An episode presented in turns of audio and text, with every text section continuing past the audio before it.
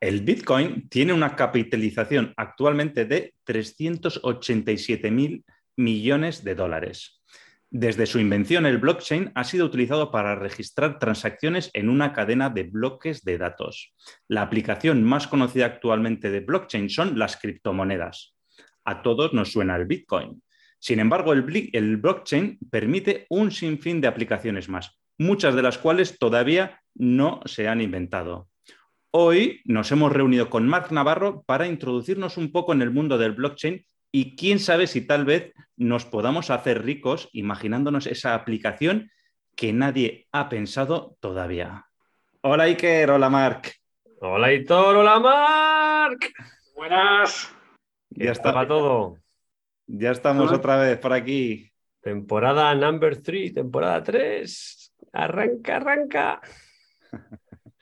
Muy bien. Pero antes de empezar a Hitor y Marc, me gustaría recordar a todos los tendencieros dónde nos pueden encontrar. Estamos en tendencierosindustriales.com, en Instagram, en YouTube. Tenemos un canal de LinkedIn, en cualquier plataforma de podcasting, Spotify, iVoox, la que se te ocurra. Tendencierosindustriales.com. Y sin más, Arrancamos motores. motores.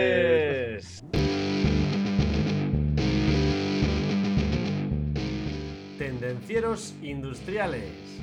Conocimiento y humor a partes iguales.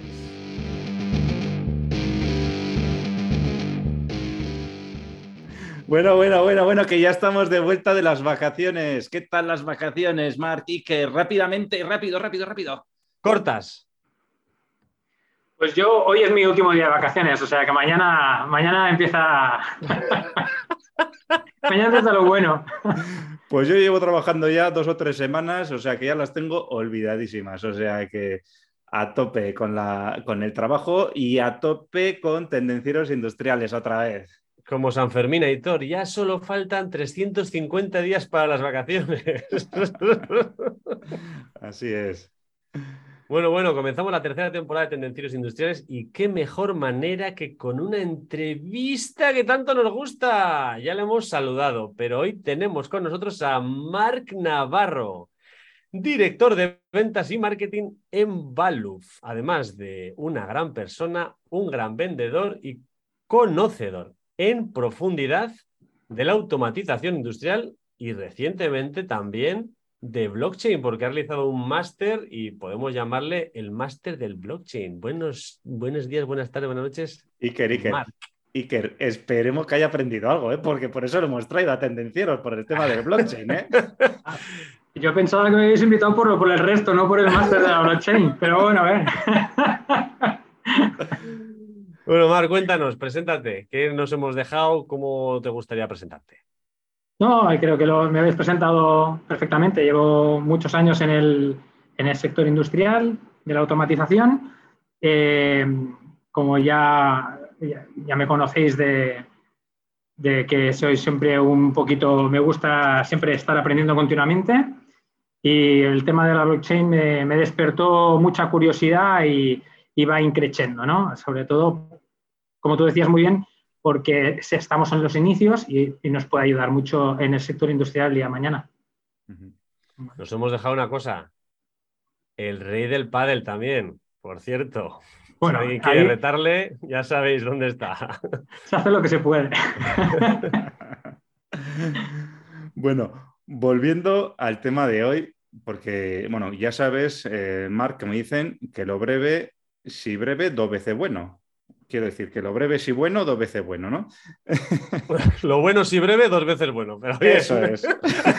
Joder, vaya, vaya empanada con la que hemos empezado esta temporada. Madre Que yo lo cuento dos veces y así mejor. Pero, Bueno, si lo cuentas dos veces y es bueno, pues algo más habremos aprendido. Cuéntanos para empezar, Marc, a ver, el porqué del blockchain y qué es eso del blockchain. A ver. bien, hoy eh, es, un, es todo un reto para mí, como ya sabéis que me gusta mucho hablar, intentar concentrar al máximo la información. La- el objetivo de esto, no me considero un experto en blockchain, pero sí que considero que, eh, que puedo aportar ideas en cuanto a cómo unificar la parte de la blockchain con la parte industrial.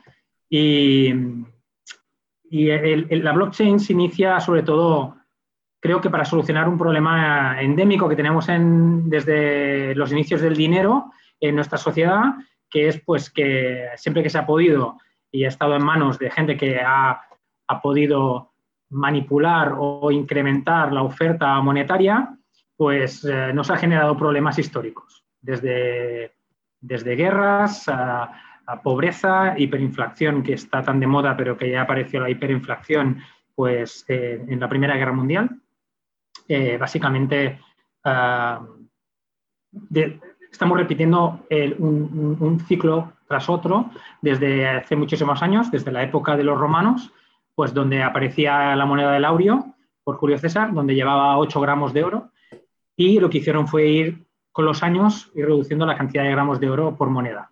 Entonces eso eh, provocó, pues fue una de las causas de la, de la caída del Imperio Romano, que generó mucha pobreza y, después en la época de los Medici, eh, donde se aparecieron los primeros eh, bancos para acumular el oro, pues ahí también la codicia y, la ambición de la gente pues eh, provocó pues que esa nueva banca pues vendiera más.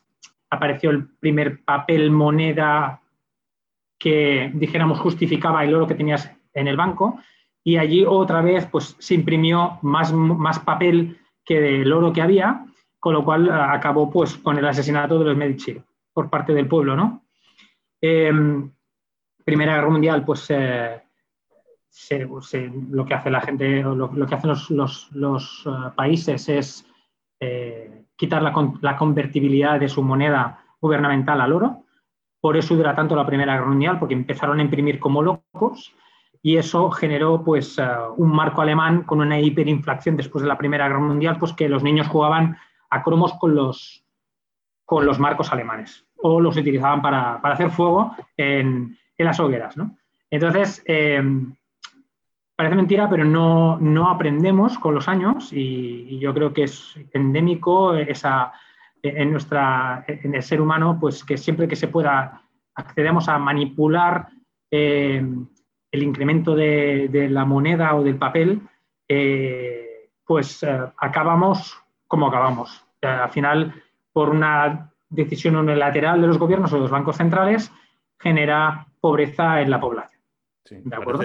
Parece, que hemos, aprendido poco. ¿eh? la historia parece que se repite, ¿verdad? Sí, además, mucha gente no sabe que en el, después de la Segunda Guerra Mundial se reunieron las, grandes potencias, llamada reunión de Bretton Woods, donde se decide que entra el patrón dólar. Y ese patrón dólar será respaldado por el oro. Y ese oro se va a retener en la Reserva Federal de Estados Unidos, con lo cual todos los países mandaron el oro a la Reserva Federal de Estados Unidos a cambio de dólares. Lo que pasó otra vez es que debido a la guerra de Vietnam, a la guerra, a la batalla por la por lo que es el espacio y ir a la Luna, etcétera, eh, Estados Unidos volvió a imprimir más moneda, más papel del, oro que tenía, entonces provocó que muchos países le, pidieran el oro de vuelta. Y en el 1971, Nixon, en una aparición que fue estelar eh, por la televisión, dijo de buenas a primeras que cuando estaba Alemania y otros países esperando el oro de vuelta, dijo que dejaba de seguir temporalmente, se quedaba totalmente desvinculado el dólar con el, con el oro.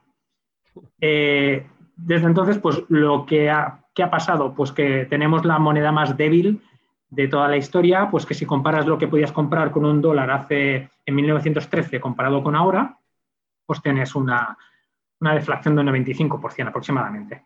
0,05 dólares es lo que puedes, equivale a un dólar de, ahora, ¿no? Mm.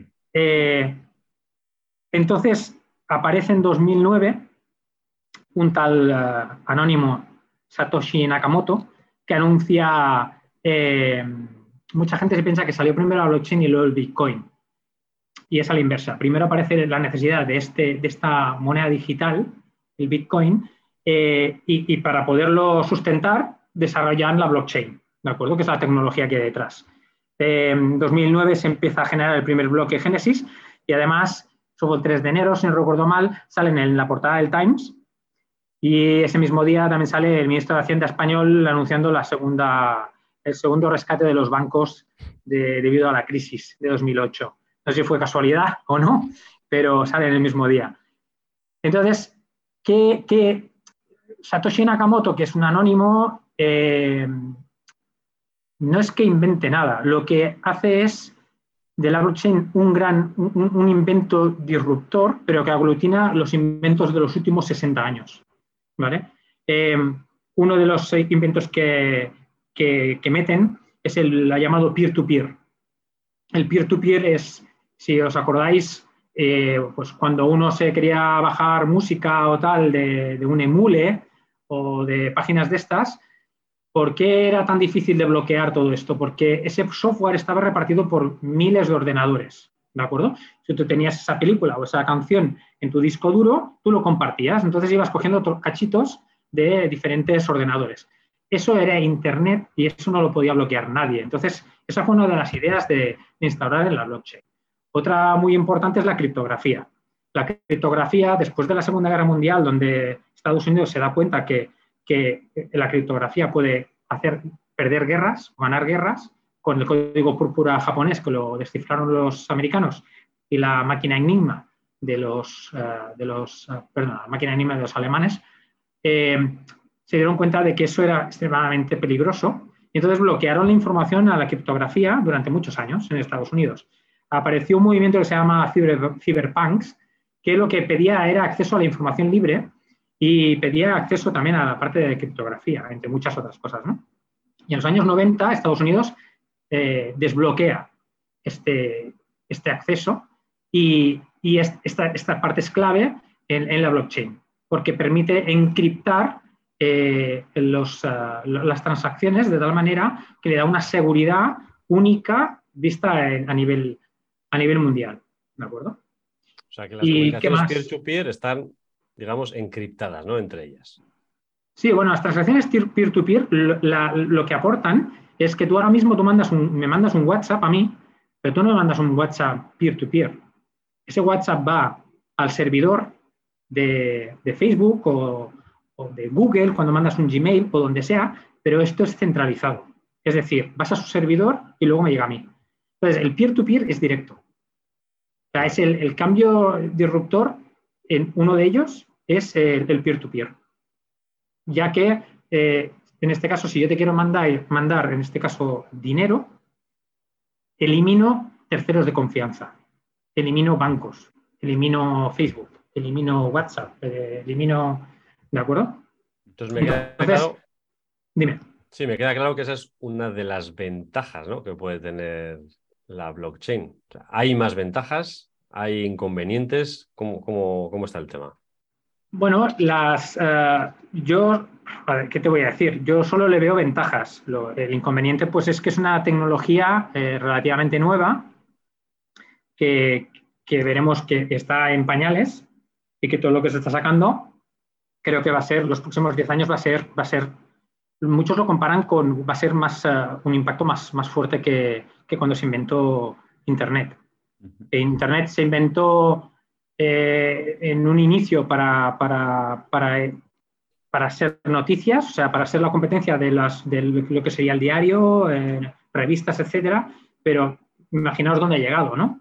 Internet. Pues imaginaros dónde puede llegar la blockchain, porque al final una definición de blockchain, eh, que no deja de ser cadena de bloques en, español, es, unos le llaman una base de datos descentralizada e inmutable, o sea, quiere decir que no se puede modificar, ¿de acuerdo?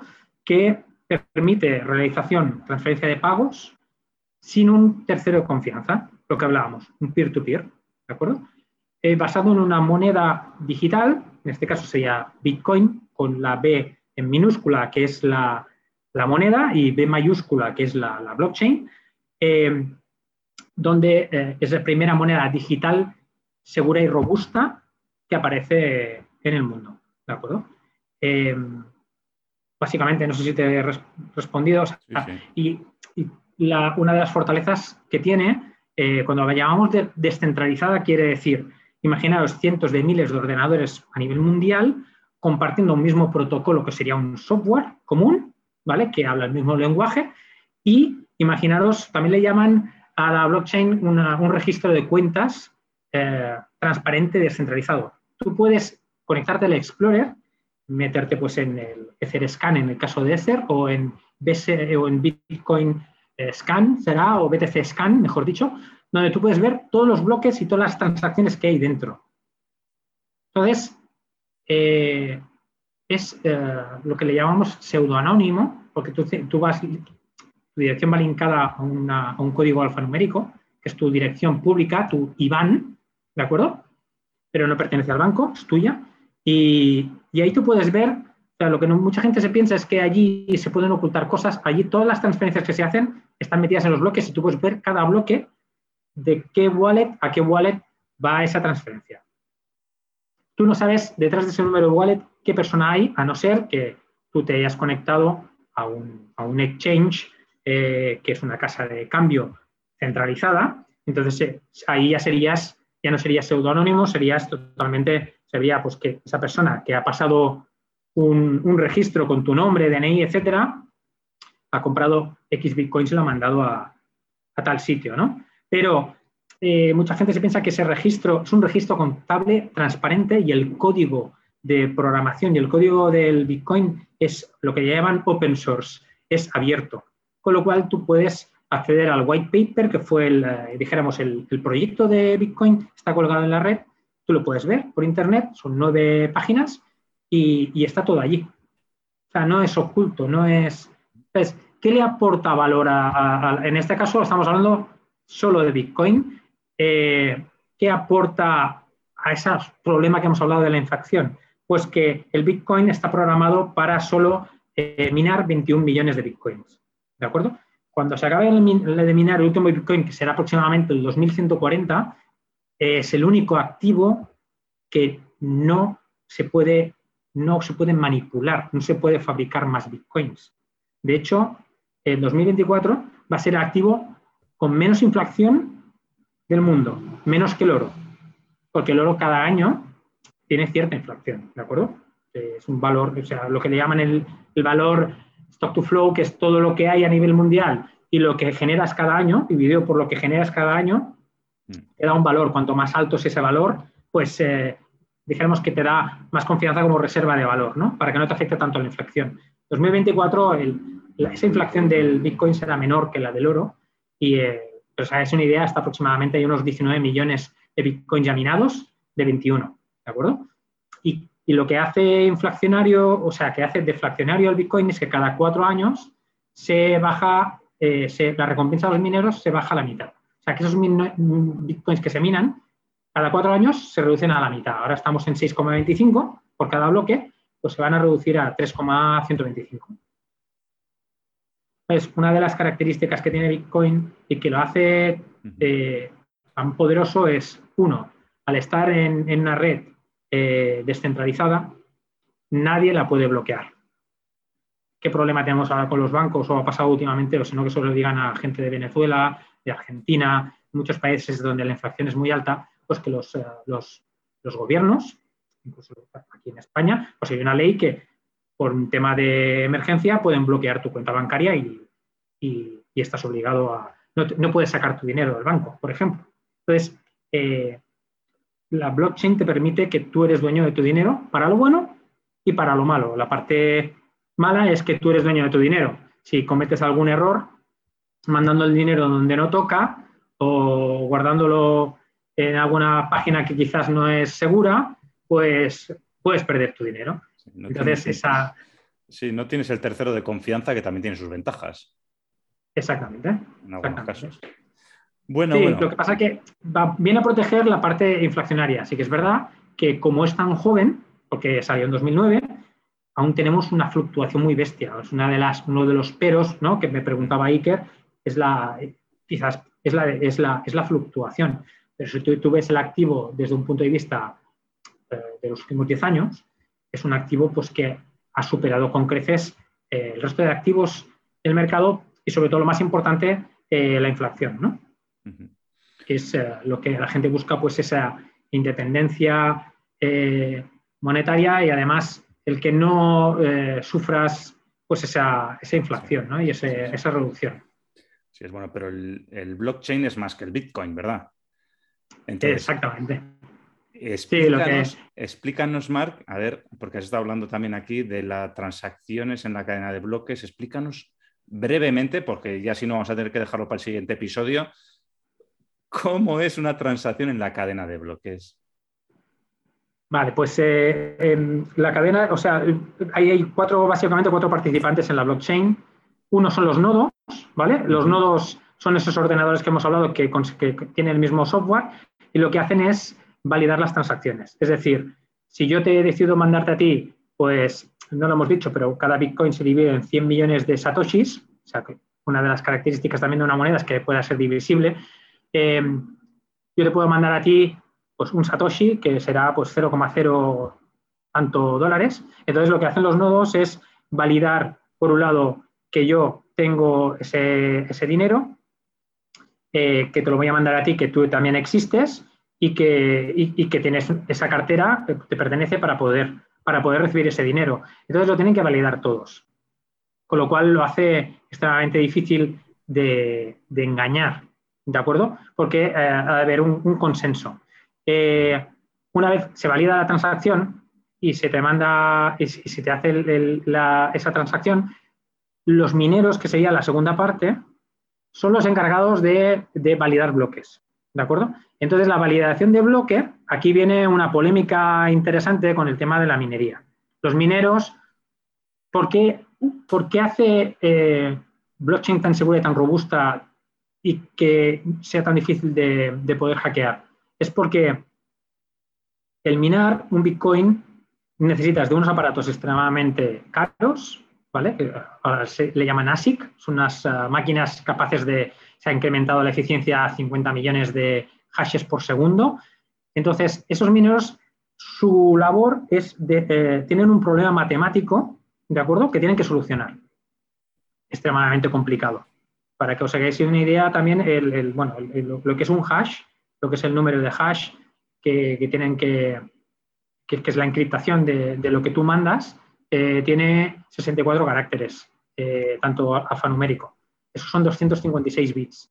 ¿De acuerdo? Desencriptar eso eh, para un matemático o un técnico, pues eh, he escuchado algún ejemplo de si te imaginas la Tierra vista desde, desde fuera, desde el espacio, y quieres coger un, grano de arena y cada grano de arena lo transformas en otro mundo lleno de los mismos granos de arena del nuestro, eh, la dificultad sería encontrar un grano de arena en todos esos miles de millones o de trillones de mundos con todas esas playas llenas de arena. ¿no?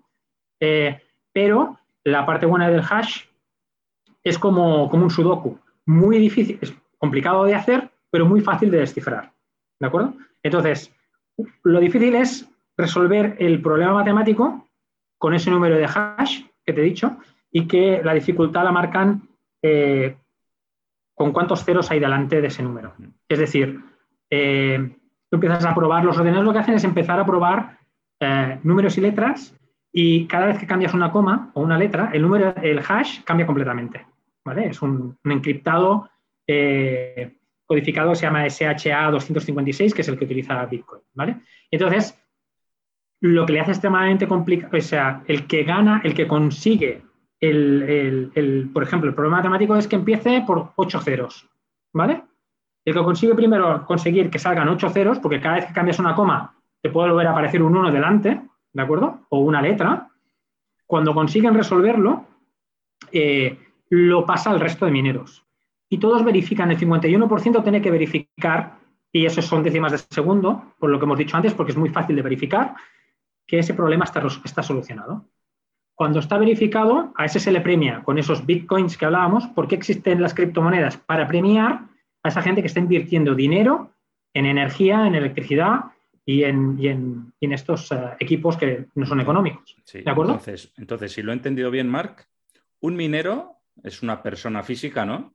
Que tiene varios nodos, que el, nodo, por decirlo de alguna manera, es la máquina, ¿no? Donde, bueno, puede tener uno o varios nodos, ¿no? Varias máquinas, ¿no? Trabajando a lo bruto para resolver el acertijo, ¿no? Bueno, el nodo es verifica transacción, el minero verifica bloque. O sea, el gran problema que había, ¿cuál es? Tú mandas, yo te mando dinero, hacen una transacción, ¿de acuerdo? Aparece un número de hash de la transacción Pero, ¿cómo lo ordenamos en el libro contable a nivel mundial? ¿Quién pone orden? Ese es el gran problema que había. Entonces, el que pone orden es el minero. Todas las transacciones se meten en una, una, piscina, una pool que le llaman, y están todas metidas, ¿ok? Entonces, creo un bloque nuevo y meto entre 2.000 y 3.000 transacciones en ese bloque. Ese bloque ocupa un mega, no más. Eso forma parte del white paper de Satoshi, un mega. Y se crea uno cada 10 minutos. ¿De acuerdo? Entonces hay una pool, el minero consigue el número de bloque. ¿Qué lleva el número de bloque? Cuando lo genera lleva el número, el número, el nonce es el número de dificultad que os he dicho de tantos ceros. Lleva el número de hash del bloque anterior, con lo cual va linkado, por eso se le llama cadena de bloques. Está linkado con el bloque anterior. Luego hay un timestamp, que es el, tiempo, y ahí he metido, hay un hash del bloque donde están el resto de hashes, 2.000 o 3.000 transacciones metidas dentro del bloque. Para que veas, aún la dificultad es, aún es más complicada cuando eh, cogen también una invención del árbol de Merkel de los años matemáticos, de los años 70, que cada transacción tiene un número de hash, hemos dicho, ¿correcto? Pues la 1 y la 2 se, las unen y hacen un número de hash. O sea, haces, al final de las 3.000 haces una pirámide y acaba en uno solo, que es el del bloque. Si tú cambias una coma de cualquier transacción, se te modifica todo el bloque, se te, modifica todo el número de hash y aparece en rojo y lo que hacen los mineros es descartan ese minero o esa transacción o ese que ha querido modificar ese, ese bloque. ¿De acuerdo? Es mucha información, ¿eh? por eso eh, se me hace complicado resumirlo todo, pero para que os hagáis una idea, claro, un bloque va linkado con el otro. Entonces, por eso hablamos de la inmutabilidad. Si tú quieres cambiar una transacción y decir, no, no, a mí no me dieron 0,1 Bitcoin, yo, yo quiero el resto, me dieron uno, pues se puede comprobar en el registro de la blockchain de transacciones. ¿De acuerdo? Entonces, el nodo verifica que realmente yo existo, tengo el dinero y te lo puedo enviar a ti, el minero crea el bloque y mete las transacciones y las ordena dentro. Y por eso recibe un premio. ¿Por qué la hace tan robusta? Porque te premian que seas honesto y rápido. O sea, ¿qué interés tiene una persona que quiera hackear? Imaginaros, hackear la red de Bitcoin sería comprar el 51% o comprar el equivalente 51% de los ASIC, que puede estar entre 6.000 y 10.000 dólares cada equipo. Hay naves industriales de mineros con, con ASICs. Compra todo eso y empieza a, hacer transacciones falsas que como intentes hacer una y no tengas el 51% de los validadores de los mineros, te la van a tirar para atrás. Mm. ¿Vale? Y has perdido. ¿Qué has perdido? Has perdido la compra de tus equipos, o sea, has invertido en ese dinero, has invertido en energía, ¿vale? Has pagado la corriente equivalente. Entonces, eh, lo hace extremadamente difícil de que se pueda hackear. Y se premia al que es honesto. O sea, tú has ganado, has sido el primero en encontrar el número de hash, Felicidades, vamos a por el siguiente. ¿Cómo se calcula la dificultad? Como se quiere sacar una media de 10 minutos, si durante los primeros bloques se tarda 5, ¿vale? Cada, cada aproximadamente dos semanas, cada 21.000 bloques, se ajusta la dificultad. O sea, si has estado, se han, estado haciendo a 5 minutos el bloque, se incrementa el número de ceros, con lo cual incrementas la dificultad de los mineros. Y entonces, las siguientes van a tardar pues 15 minutos. La media es la idea de 10 minutos, por eso cada cuatro años es 210.000 eh, bloques, es la, reducción de las recompensas y esa deflación en el Bitcoin, que lo que le hace es escaso y lo que quiere es aportar esa escasez, el valor, ¿vale? Del Bitcoin, en este caso. No sé si, y bueno, luego había la tercera parte son los desarrolladores que hay detrás, ¿de acuerdo? Y la cuarta pues, son los usuarios. Sin la comunidad, pues Bitcoin no, no existiría, porque empezó de, la nada, ¿de acuerdo? O sea que... Está claro. ¿Y por qué, por qué, Mark, es todo esto tan seguro? O sea, ¿por qué todas estas comunicaciones entre peer-to-peer, entre equipos, nodos, mineros y demás son tan seguras? ¿Por qué blockchain es tan seguro? Bueno, eh, por un lado, por las características que hemos comentado. O sea, por un lado, el, estar descentralizado lo que hace es que no hay diferencia entre si el presidente de un estado tiene un nodo y tú tienes un nodo. Todos somos iguales. Y da igual el país. Entonces, eso es único. Eso es único a nivel financiero, que es por la primera idea ¿no? del desarrollo de, esta blockchain, sobre todo es el gran problema financiero. ¿no? El, segundo es la encriptación. Esta encriptación matemática que hace que, como están los eh, bloques encadenados unos a otros, hace que si tocas un bloque de hace 10 meses, una coma, le pones una coma y el hash cambia. Entonces, es extremadamente muy, muy, muy complicado, rozando para mí lo imposible de que se pueda desencriptar todo esto. manipular. Exactamente. Entonces, y que tengas limitada la oferta hace que eh, no haya una manipulación. Esto se genera automáticamente. No hay una persona pulsando un botón que te voy a dar 3,25 bitcoins cada vez que generas que resuelves el problema y generas un bloque. Eso es un, lo que le llaman, bueno, en otras redes le llaman smart contracts, pero al final está ese, esa minería y ese, y ese premio a la minería está metido dentro de la blockchain. Ya no lo puedes tocar. Eso está generado en 2009 y ya no lo puedes tocar. Está allí. O sea, eso se acaba y es el primer activo que se acaba, que es finito. Entonces, imaginaros, es un cambio totalmente disruptivo, ¿no? Eh, y ahí nos lleva al siguiente tema. ¿Por qué hay tantas eh, gente en contra, críticas y tal? Por un lado, mucha gente no, está, no, está no se ha formado debidamente. Otra, por, porque se le, va, se le va el negocio con todo esto. ¿vale? O sea, devuelve, la descentralización devuelve el poder al usuario y el, y el poder de un dinero fuerte y robusto. ¿De acuerdo? O sea, una de, las características de, que, un dinero sea robusto es que, es que dentro de cinco años lo que yo quiera comprar, como mínimo con el dinero que tengo, quiera comprar lo mismo o más, pero no menos. ¿De acuerdo? Eh, y, el Bitcoin viene a solucionar esto. Es muy joven, es, fluctúa muchísimo, pero eso con los años, a medida que vaya avanzando, fluctuará menos. Pero eso ha pasado con todo activo eh, joven, ¿no? Cuando empezó Tesla o empezó Netflix o todas estas eh, partes tecnológicas, pues también fluctuaba mucho al inicio. Y claro, hay mucha información eh, de los... está claro que todo esto, ¿a quién, a quién salta? ¿A, quién, ¿Para quién es una amenaza? ¿A los bancos? Al a los gobiernos? Pues claro, no van a dejar que esto sea sencillo, mm. ¿de acuerdo? creo que China ha vetado Bitcoin 13 veces en los últimos 7 años. ¿Por qué lo veta 13 veces? Para meter miedo, porque ya estaba vetada la primera. No, no hace falta que lo, vetes 12 veces. ¿Por qué? Porque, ¿qué, pasó? Bloquearon y bloquearon a, las, los, mineros. Antes el que teníamos mineros era China. ¿Qué ha pasado? Los mineros han ido por todo el mundo. Entonces ahora tenemos repartido pues un 30 y poco en Estados Unidos, eh, hay muchos países donde tienen minería y, muy descentralizada. ¿Puede haber ballenas? Las ballenas son pues, gente que tiene muchos bitcoins y puede provocar caídas en el precio. Claro que sí, pero que el mercado no está manipulado por grandes. Eh, o sea, la diferencia es que es finito hmm. y que está descentralizado y que no se puede manipular. Eso es lo más importante de, de, de la blockchain. ¿De acuerdo?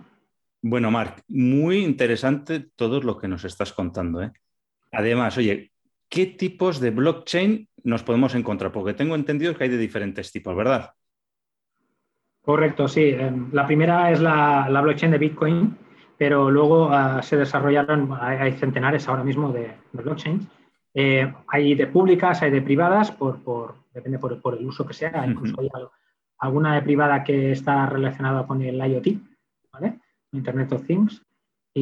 pero nosotros básicamente buscamos la, por, por, por las bases, las bases de la, de la, blockchain, que lo que se busca es descentralización, eh, buscamos mucho más la, pública, ¿de acuerdo?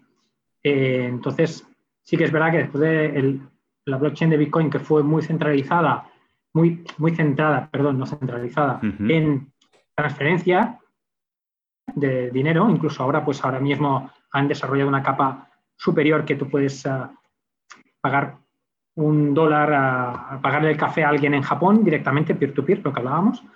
Ahora, eh, luego salió Ethereum, que es la segunda más importante en cuanto a capitalización de mercado, y esas en los bloques no solo eh, puedes meter transacciones, sino puedes meter cálculos, programas, lo que le llaman dApps, que sería una aplicación descentralizada, o sea, la misma app que utilizamos en el mundo Web 2, pues en el Web 3 son dApps con la D delante de Dinamarca, que es Decentralized App. ¿De acuerdo? Entonces, ahí es donde eh, cambia, cambia también, eh, va a cambiar nuestro mundo, ¿no? Sí. ¿Y qué te iba a decir?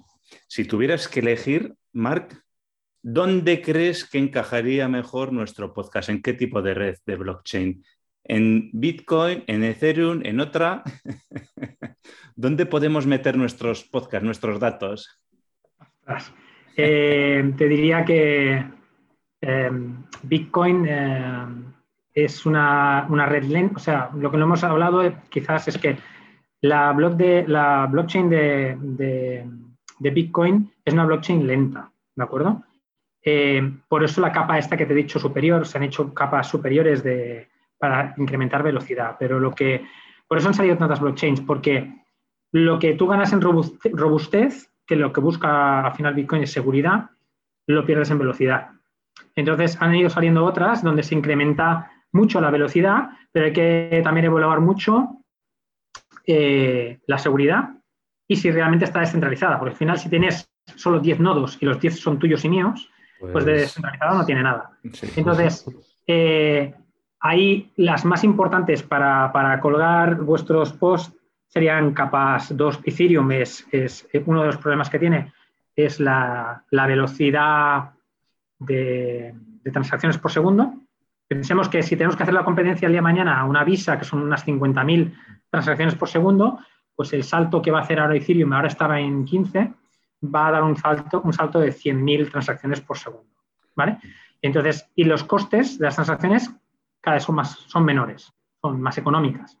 Entonces, sería interesante pues una capa 2, como podría ser, eh, se podría ser Ethereum, capa 2 de Ethereum sería Matic, eh, una de las. Vale, vale. Tampoco, hace falta que nos des tanto detalle. Si ¿eh? es muy cara, Mark, si es muy cara, seguramente Aitor no guardará los podcasts en Bitcoin. Ya no, no. En serio, esto es, 4 o 5. Esto se llama, lo que hacemos nosotros se llama Lean Podcasting, lo acabo de inventar. ¿eh? No, eh, en la de Matic, que la blockchain se llama Polygon, te cuesta céntimos de de dólar una transacción. Esa le gusta y todo. Eso es. Nosotros, como he dicho, es Lean Podcasting. Y entonces, para todos los tendencieros, ya sabéis que si queréis saber más, os tenéis que suscribir a la newsletter ¿eh? para estar atentos a todos los Lean Podcasts que hacemos semanalmente, ¿eh? Iker, yo y todos nuestros invitados. Y así que ya sabéis, si no estáis suscritos, entréis en tendenciasindustriales.com y os registráis y sabréis más de Ethereum, sabréis más de Bitcoin, sabréis más de blockchain y de tendencias, de ventas, de productividad, etcétera, etcétera, etcétera. Y muchas cosas más, sí, señor editor. Bueno, ahora que nos hemos metido ya mucho en Bitcoin, Ethereum y demás, ¿no? Pero la tecnología blockchain salió, como nos ha comentado Mark, gracias a Bitcoin, pero ahora se le dan muchos usos más. Y de hecho, cada vez hay más usos, según he leído por ahí, solo el 30% de la blockchain está relacionada con temas financieros. O sea que hay un 70% de blockchain fuera de lo que es la pasta. ¿Qué uso se le puede dar a blockchain, Mark? Porque no se me ocurre. Y ahí está, ahí está, ahí está nuestro potencial, nuestro océano azul, ¿eh? Ahí es donde tenemos que, ahí te estoy esperando, Mark, ¿eh? Bueno, solo deciros que eh, es un campo de, sobre todo en esta época estamos viendo que si crisis, que si viene recesión, etcétera, eh, es, un, es, un, sector donde la, oferta, o sea, la, demanda es enorme.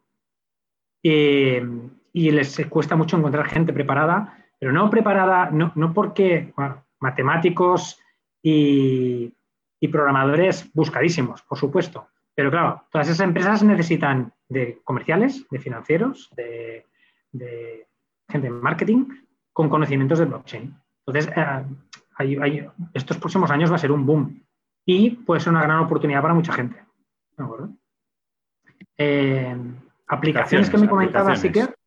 Sí, las aplicaciones que me comentaba Siker, por ejemplo, hace un tiempo la aseguradora AXA hizo una prueba en blockchain, imaginaros, de eh, meter un smart contract. Un smart contract no deja de ser un, un programa metido en la blockchain que se ejecuta solo.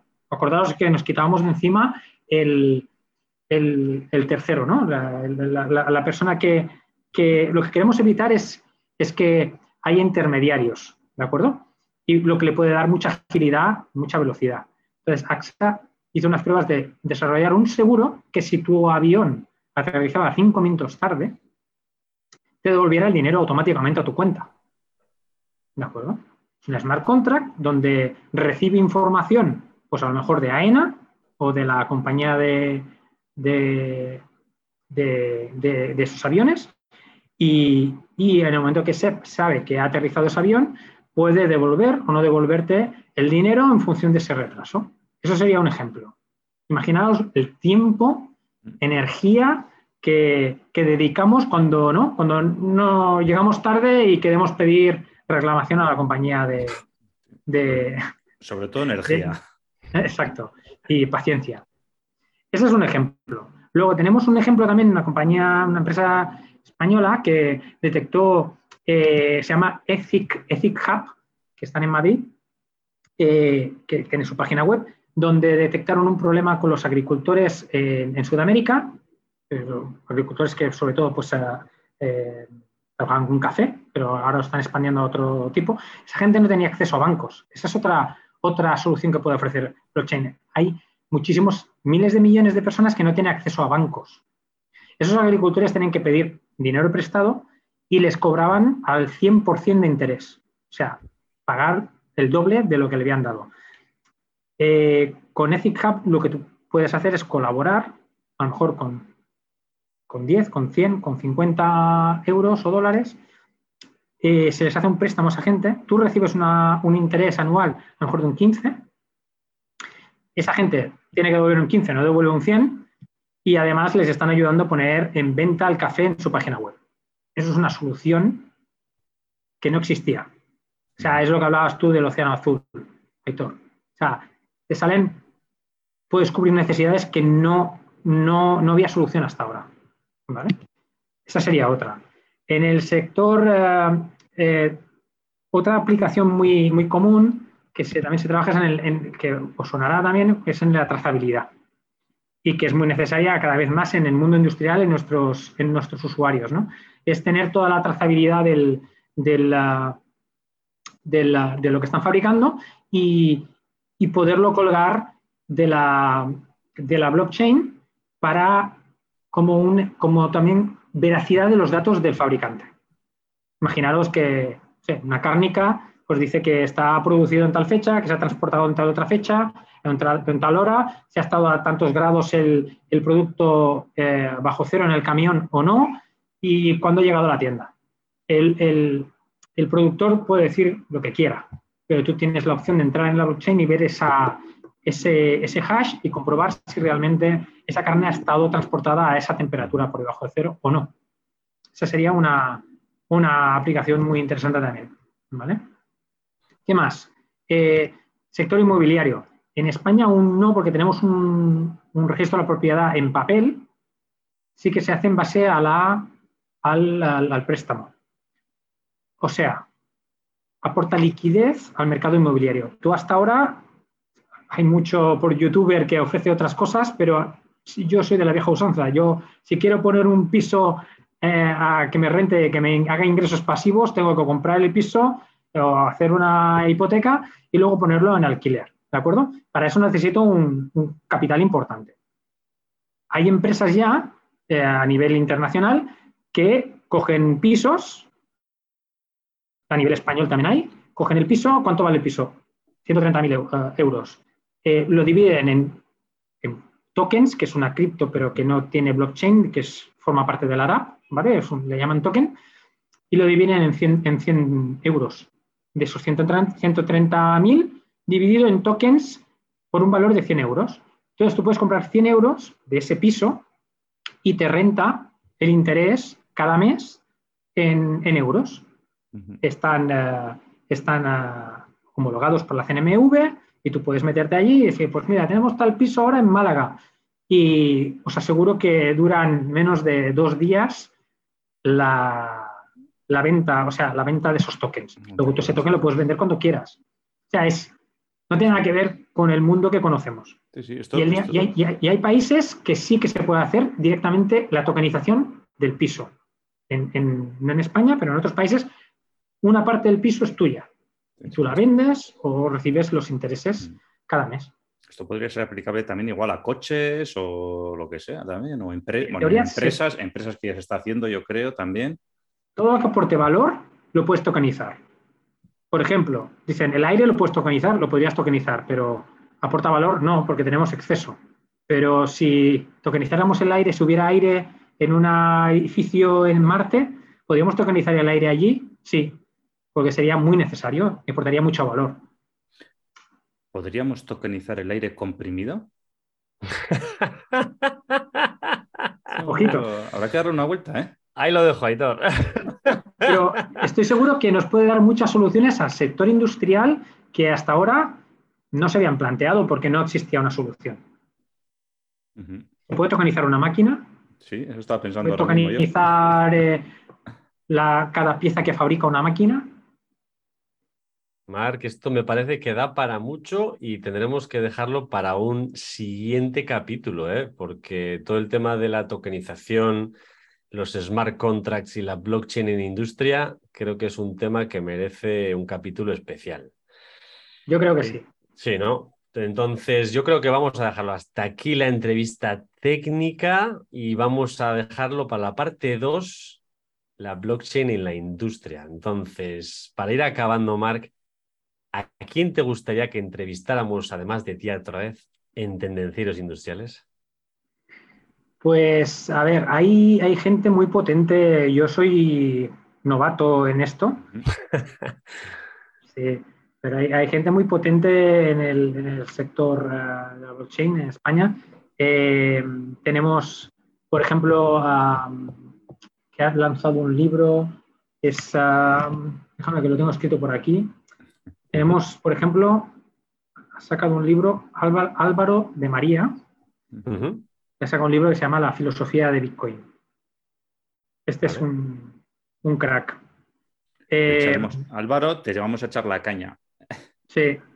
Luego tenemos a Arnau Ramió, chico joven, también eh, que tiene su propia academia de, blockchain, que también es uh, chico muy joven pero muy, muy potente.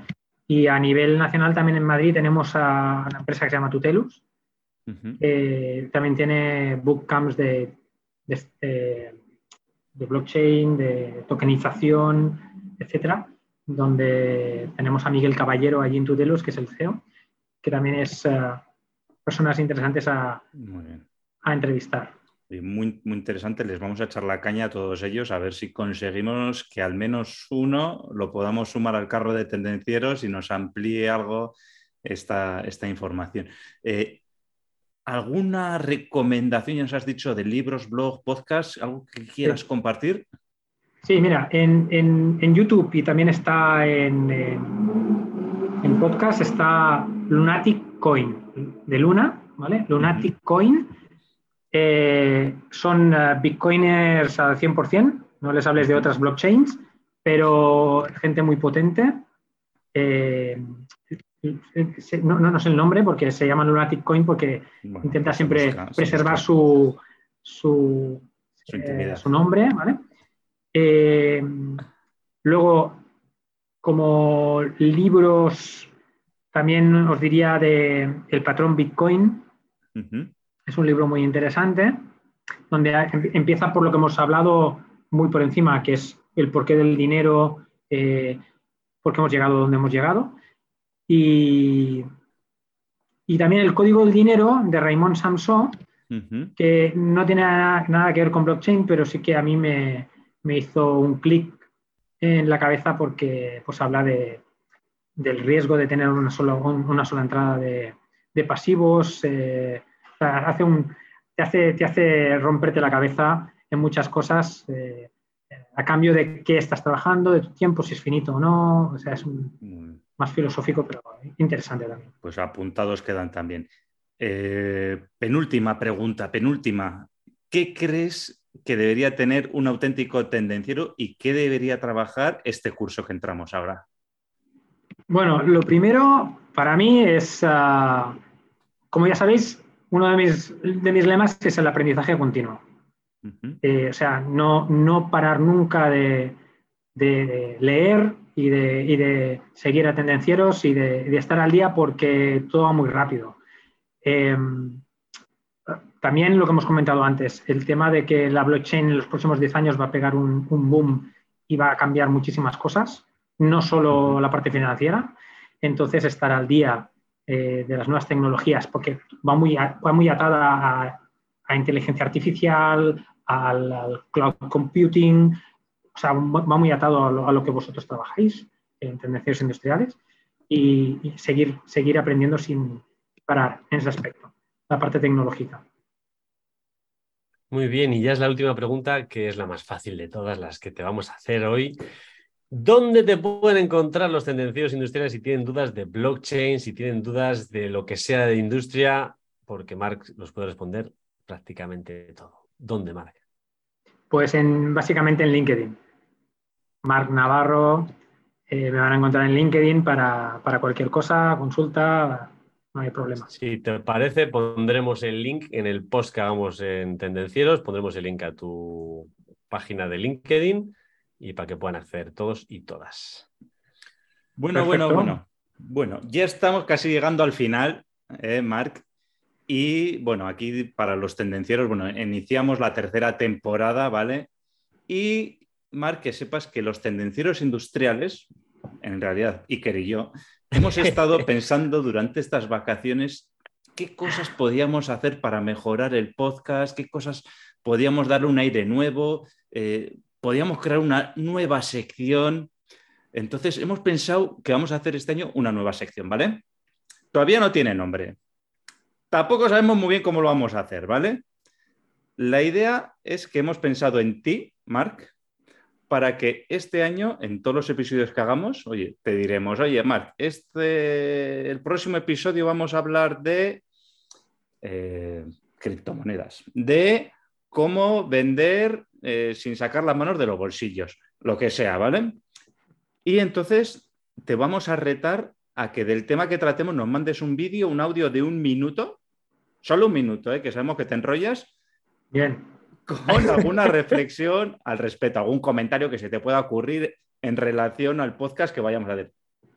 ¿Qué te parece? ¿Aceptas el reto? Oh, por supuesto, para mí es un orgullo y una satisfacción de que hayáis pensado los dos en mí. Sí. Además, lo de un minuto está muy bien, porque ya habéis visto que monólogo total. Te vamos a dejar entre uno y dos minutos, pero intenta que sea uno. Entre uno y uno y medio, entre uno y uno y medio.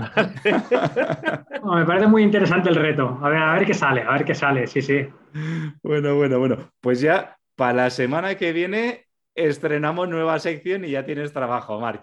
Todavía no te vamos a decir ¿eh? de qué va el tema, pero ya tienes trabajo. El que se va con deberes soy yo. bueno, nosotros también, nosotros también. Ya intentaremos avisarte antes de grabar, ¿eh? Intentaremos avisarte con tiempo. no media hora antes. por, lo, demás, oye, tendencieros, tendencieros, ya sabéis que nos podéis dejar vuestro comentario si queréis aportar alguna experiencia, si queréis comentar alguna cosa. Eh, también podéis ayudar a más personas para que se aprovechen de nuestros conocimientos, de nuestros consejos, dando al like, recomendando, poniendo cinco estrellas. Y ya sabéis que suscribirse es gratis y darse de baja, no lo probéis, pero también. y sin más, oye, tendenciera, tendenciera. La semana te espera. Tchau.